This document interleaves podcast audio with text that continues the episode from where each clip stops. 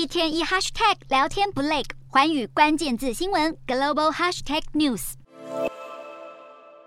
近期打算到日本旅游的民众要多加注意，当地的新冠疫情再次重燃。十二月底的单日新增确诊跟死亡人数又双双站上高点。日本在前几天单日新增确诊达到二十万人，站上四个月来新高；单日死亡更是超过三百七十人，也再创纪录。就算次世代疫苗的效力普遍被认为比原型疫苗有效，但当地的接种率也不高。日本在最近三个多月来，只有百分之三十二的民众打过次世代疫苗。即便是重症风险高的族群，也只有百分之五十四的接种率，让专家担心确诊跟死亡数字要持续增加。与此同时，印度政府也开始严防边界，在几个亚洲国家疫情不断扩散时，印度开始对百分之二的国际旅客进行随机检测，还对来自中国等国家的游客强制筛检。另一方面，欧洲的意大利不但要担心新冠疫情，还要提防流感大爆发。当地的流感发病率在二十四号来到每千人十五例，五岁以下的儿童甚至是每千人有四十五例，达到二十年来的新高水准。卫生专家认为，意大利现在的流感状况比新冠疫情还更需要担忧。